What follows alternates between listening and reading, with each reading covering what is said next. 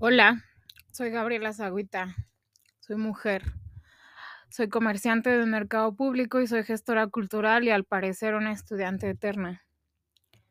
Justo ayer que estaba hablando de estas aplicaciones de citas y del pavor que a veces me da salir con gente que no conozco, hoy me dio un golpe de realidad y me río más de nervios que de otra cosa. No podemos seguir teniendo autoridades que se pasan por el arco del, del, triunfo ciertas cuestiones. No podemos vivir en un país en el que te tienes que cuidar absolutamente en todo lo que haces. Yo, trabajando en un mercado público en la zona en la que trabajo, si pasa un accidente o no amanezco mañana, van a decir un montón de cosas menos que mis papás y mi abuela siempre se dedicaron al comercio y a la fabricación de calzado para mujer. No van a decir que estudié en una escuela de danza del Instituto Nacional de Bellas Artes. No van a decir que después estudié gestión cultural en el claustro de Sor Juana. Van a decir que el medio me arrastró y que probablemente estaba metida en algún tema de drogas que nadie sabía. Van a decir que mm, tal vez me junté con las personas incorrectas van a decir todo menos la verdad. Hoy me da miedo ser mujer y vivir en este país. ¿Por qué? Porque al parecer el simple hecho de querer estacionar tu coche en la entrada de tu casa puede implicar un riesgo mayor. ¿Por qué? Porque todas estas personas que entre paréntesis tienen el poder se sienten con esa seguridad de poder decir o hacer cosas que a la larga lastiman a toda una sociedad y a todo un gremio. No tengo por qué decir datos específicos o cosas, porque al final del día todo está en las noticias día con día. Se pierden adolescentes, se pierden mujeres de cualquier edad, ya no importa. A veces me da miedo trabajar donde trabajo a veces me da miedo no tener o no poder confiar al 100% en absolutamente nadie, porque al final todo podrá ser usado en tu contra. Tus partes vulnerables van a salir a la luz cuando menos lo esperes. Y es entonces cuando me acuerdo por qué hago todo lo que hago. Por qué la gestión cultural comunitaria llegó a mi vida más que yo llegar a ella para dar a entender un concepto distinto y un mejor bienestar. No te voy a enseñar absolutamente nada. Simplemente te voy a mostrar que hay muchas formas de vivir la vida y que regresar al negocio familiar no es un fracaso. Que regresar al negocio familiar a veces es por muchas cuestiones y no es simplemente porque no hay trabajo, que eso es una realidad también. Mi generación ya no tiene prestaciones, mi generación no va a tener em, una jubilación digna, mi generación no puede comprar una casa. ¿Por qué? Por muchos factores políticos, sociales y estructurales del Estado. Pero también hoy me doy cuenta que juntas somos más fuertes que no me puedo voltear cuando algo que está mal está pasando a mi alrededor, que no puedo ver hacia otro lado cuando lo que estoy viendo no está bien. Que agradezco profundamente tener a las personas que tengo a mi alrededor que me cuidan y me protegen siempre. Y que aunque a veces tengo alguno que es más molesto que otra cosa, sé que saltaría por mí, que es un poco lo que se dice en el barrio. ¿Qué es lo que pasa cuando dejamos de tener miedo? Una de las marchas que fui de las más importantes fue cuando se marchó con el Yo Soy 132. Yo Soy 132 inició en una de las escuelas privadas más importantes de este país, en la Ibero. Y de ahí se fue replicando primero a las universidades privadas y después a las grandes, a las públicas, a la UNAM, al Politécnico, a la UAM. Nosotros como parte del claustro de Sor Juana, marchamos. Recuerdo ver las caras de unos niños cuando nos veían caminar por las calles del centro histórico. No recuerdo hacia dónde fuimos. Y uno de ellos decía mientras veía a su mamá, espero no tener que marchar yo y que ellos consigan algo. Y después fue esta gran marcha que se hizo anti un, anti un, este,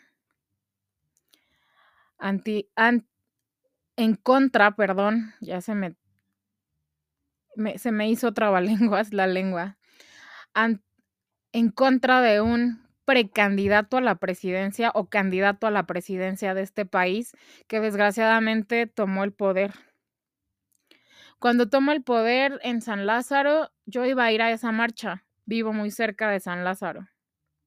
Mi abuela todavía vivía y yo sabía que a mi abuela le preocupaban todas esas cosas. Mi abuela vivió el 68 con uno de sus hijos en la UNAM estudiando medicina. Y que en general pues no se podía hacer mucho. Una de mis maestras de historia en su momento nos dijo una frase que a la fecha no se me olvida. Lo que pasó en el 68 fue una cosa horrible. Y después, como los movimientos sociales, políticos y culturales han ido evolucionando, la primavera árabe, lo que pasó en Chile, lo que pasó en México con Yo Soy 132. ¿Qué es lo que nos ha dado este país a los estudiantes que hemos caminado estas calles y que aún así nos da miedo? Sigo siendo estudiante, nunca voy a terminar de serlo.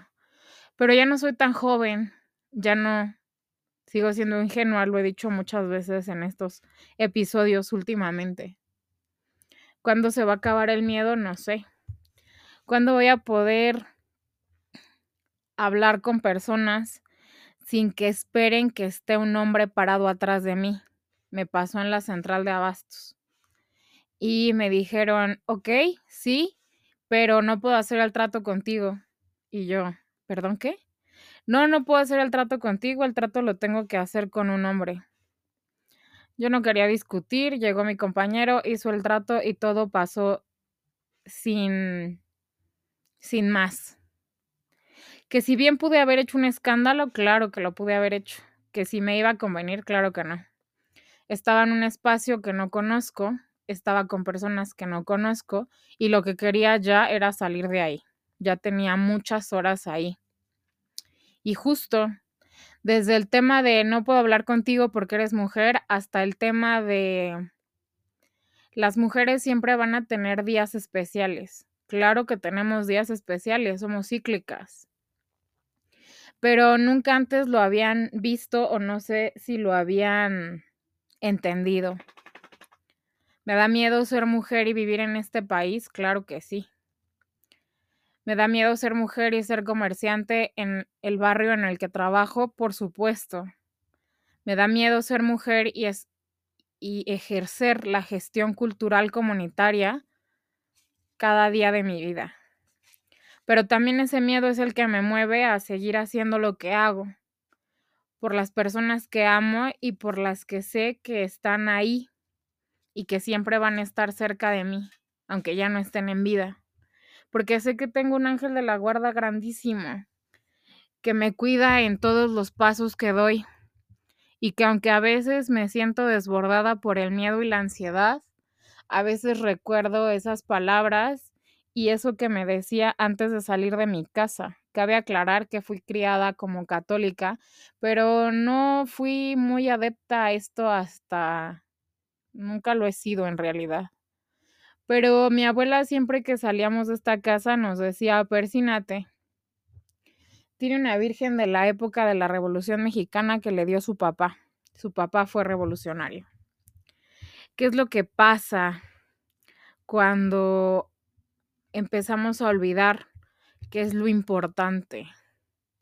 Porque hay tantos feminicidios en un país donde se dice que la mujer es especial, que no puedes hacer nada más este, grave que mentarle la madre a alguien, porque eso es sagrado. Y aún así las noticias y las redes sociales están inmersas en todo este trabajo que ha sido continuo y que no ha parado.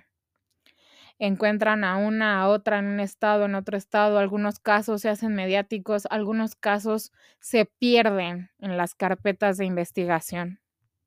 ¿Qué es lo que podemos hacer para continuar con vida? Ser una mujer recatada, ser una niña de casa, no estar, no ejercer tu sexualidad tan abiertamente, porque entonces eso también habla mal de ti.